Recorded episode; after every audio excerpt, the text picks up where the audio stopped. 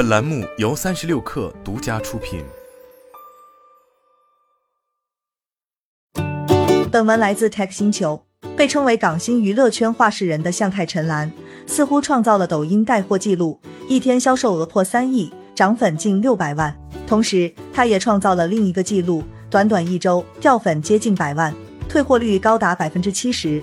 阔绰的向太在直播间表现出来的傲慢，让其口碑一落千丈。仅仅做了一天抖音带货一姐，便跌下神坛。相比连海参都不肯尝一口的向太。无论卤蛋还是酸辣粉，都会亲自试吃的张兰，再一次俘获了不少消费者的芳心。在向太掉粉的同时，仅仅三天，张兰的直播间涨粉就超过了八十万，粉丝突破九百万，目前已经超过了向太。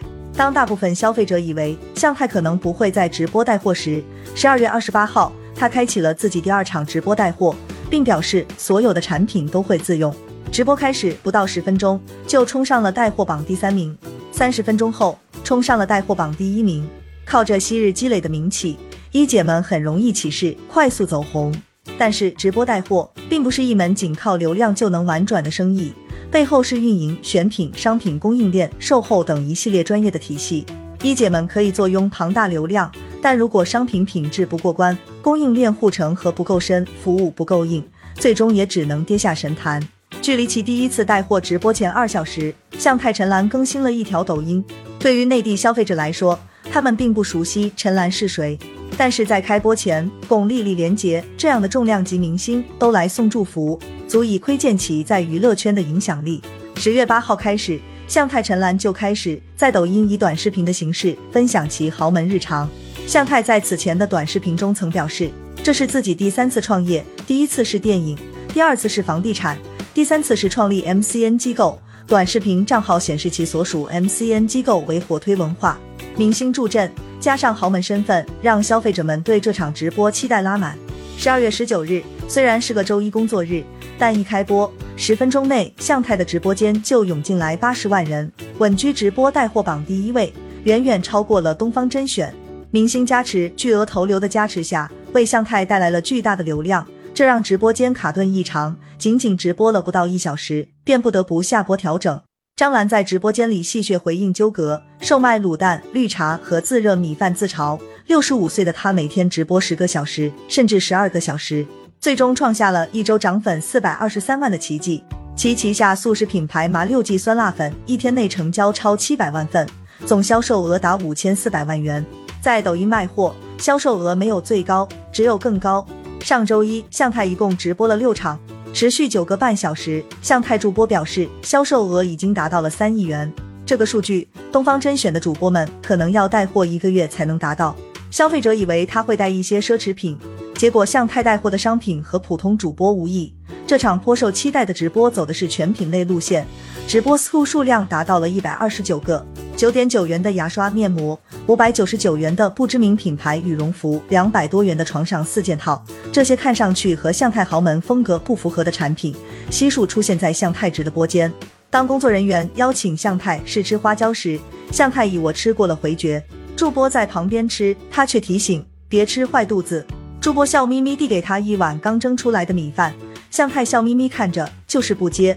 卖洗面奶时，助播为了销量，声称这款洗面奶向太也在用，他一脸嫌弃。唯一适用的是高端护肤品牌 Lamer 的爽肤水，这样的态度让网友质疑，自己都看不上的货，为什么卖给我们？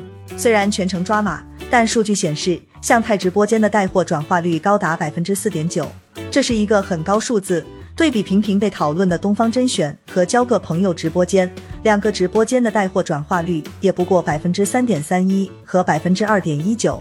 不过，向太直播带货的退货率和掉粉率都极高。一个未经验证的数据是，其直播间产品的退货率高达百分之七十。相比于向太的傲慢，同样有着女强人人设的张兰显然要好很多。从最初的食品、珠宝，到如今洗护、化妆、家居等，张兰也开始走全品类路线。从销售额数据来看，张兰一个月的销售额才和向太一天的销售额持平，但低价和真诚的态度让网友更愿意买账。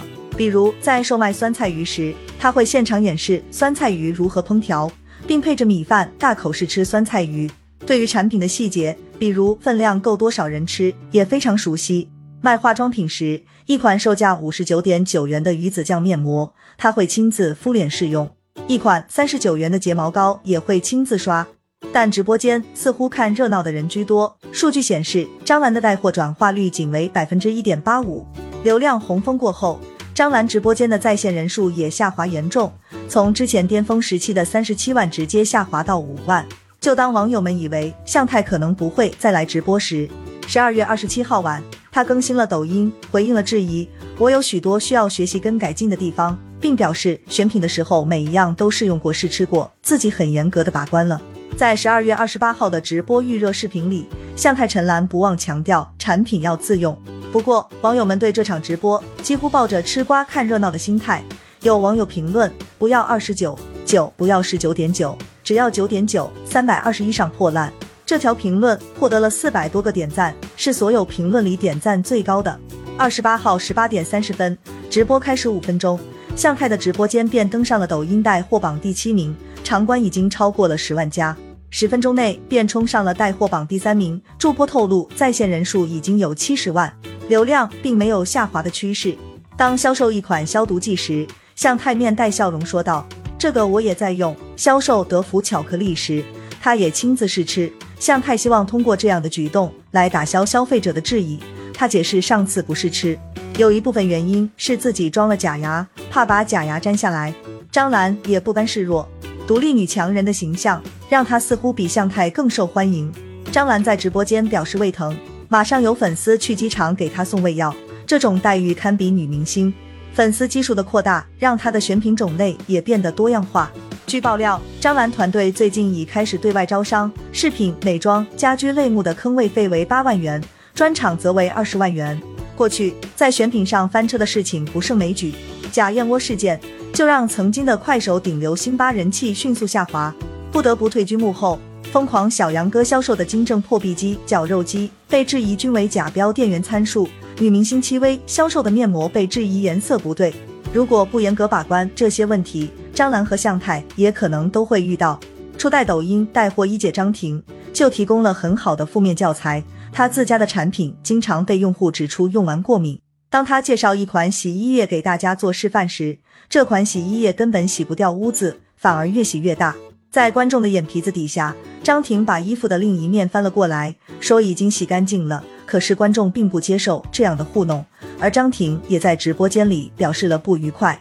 后来因为涉嫌传销，张婷在大直播平台销声匿迹，同时可能面临罚款，预计已很难再回巅峰。如今直播一姐的争夺，更多是在张兰和向太陈岚之间展开，用不了多久。或许就可以见分晓。